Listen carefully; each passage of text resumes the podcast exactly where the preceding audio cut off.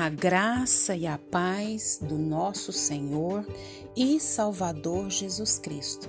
Aqui é Flávia Santos e bora lá para mais uma meditação. Nós vamos meditar nas Sagradas Escrituras no Evangelho segundo Marcos, capítulo 1, versículo 31. E a Bíblia Sagrada diz: Então, aproximando-se, tomou-a pela mão e a febre a deixou passando ela a servi-los. Evangelho segundo Marcos, capítulo 1, versículo 31. Nós louvamos a Deus por mais um dia, agradecemos a Deus por mais uma oportunidade, louvamos ao Senhor pela sua vida, louvamos a Deus pela semana que passou, agradecemos a Deus porque até aqui Ele tem cuidado, até aqui Ele tem nos sustentado e o Senhor está à procura de adoradores e não de murmuradores.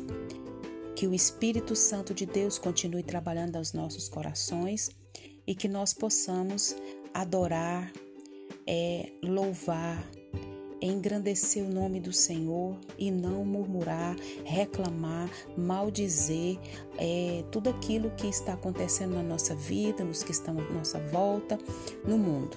Nós precisamos é adorar em meio a tudo isso, é bem dizer o Senhor, saber que Ele está no controle, saber que Ele está no comando e buscar a sua face, bem dizer o seu nome e nos preparar para a vinda de Jesus, porque os sinais estão se cumprindo. Quer a gente acredite ou não, Jesus está voltando e nós precisamos estar o quê? Preparados. Se Jesus voltar hoje, você está preparado para subir com ele? Se você tem dúvida, busque o Espírito Santo de Deus para que você tenha convicção, para que você tenha a certeza que ao fechar os seus olhos aqui, você vai estar com ele na glória. Então, bora lá para nossa meditação. O apóstolo Pedro, um dos discípulos de Jesus, ele era casado. E a sua sogra estava ardendo em febre, prostrada numa cama. Os discípulos falaram com Jesus a respeito dela. O mestre foi ao encontro da doente. Ele a tomou pela, pela mão e a febre a deixou, de modo que ela passou a servi-los. Isso foi o versículo que nós lemos. Devemos contar a Jesus aquilo que nos aflige. Nós devemos contar aquilo que nos alegra. Nós devemos contar para Jesus aquilo que nos incomoda, tudo que diz respeito à nossa vida, nós devemos falar para o Senhor. Ele é o nosso melhor amigo. Jesus, ele é o nosso melhor amigo e ele está disponível a qualquer momento, a qualquer hora, a em qualquer lugar que você estiver, é só você clamar por Ele que Ele está ali. Por quê? Porque Ele é um Deus compassivo, porque Ele é um Deus misericordioso, porque Ele é um Deus amoroso. Então, quando ficamos doentes, o normal, o natural é procurarmos um médico. Quando temos problemas com a lei, nós vamos procurar o quê? Um advogado.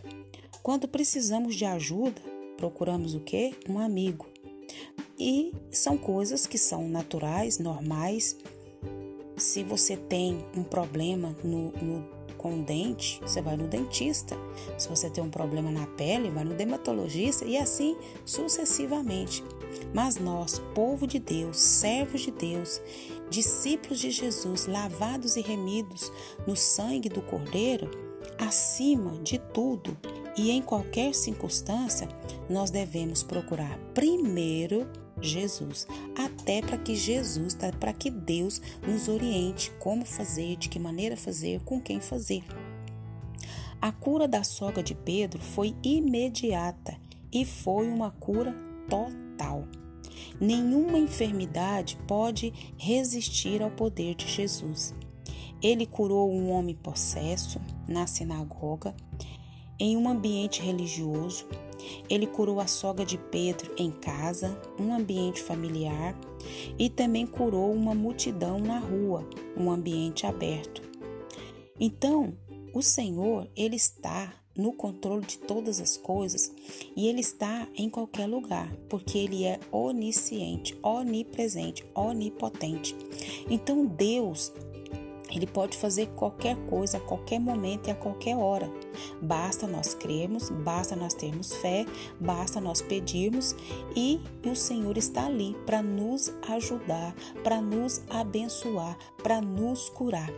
A única coisa que impede é a nossa incredulidade, é o nosso pecado.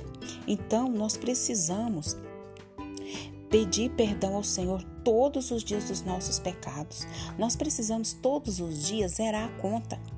Chegou o fim do dia, aquele momento de sossego, Começa a fazer uma reflexão e começa a fazer um balanço da sua vida, do seu dia e comece pedindo perdão a Deus, pedindo perdão dos seus pecados, das suas falhas, das suas posições, do seu caráter. É arrependimento, é mudar de rota, é mudar de direção, é mudar de mente, é mudar de posição. O arrependido, ele muda de direção, de rota, ele muda de mente, ele muda, ele vai no sentido oposto porque ele entendeu e o Espírito Santo trabalhou. Então, nós precisamos trabalhar nossa fé, nós precisamos crer. Eu não preciso ver, nós não precisamos ver, nós precisamos crer no poder de Deus, na graça de Deus, no agir de Deus, porque Deus ele pode fazer qualquer coisa. E nós cremos nisso por causa de Jesus, por causa do sacrifício de Jesus, e a palavra do Senhor diz que Jesus levou sobre si todas as nossas dores, todas as nossas enfermidades.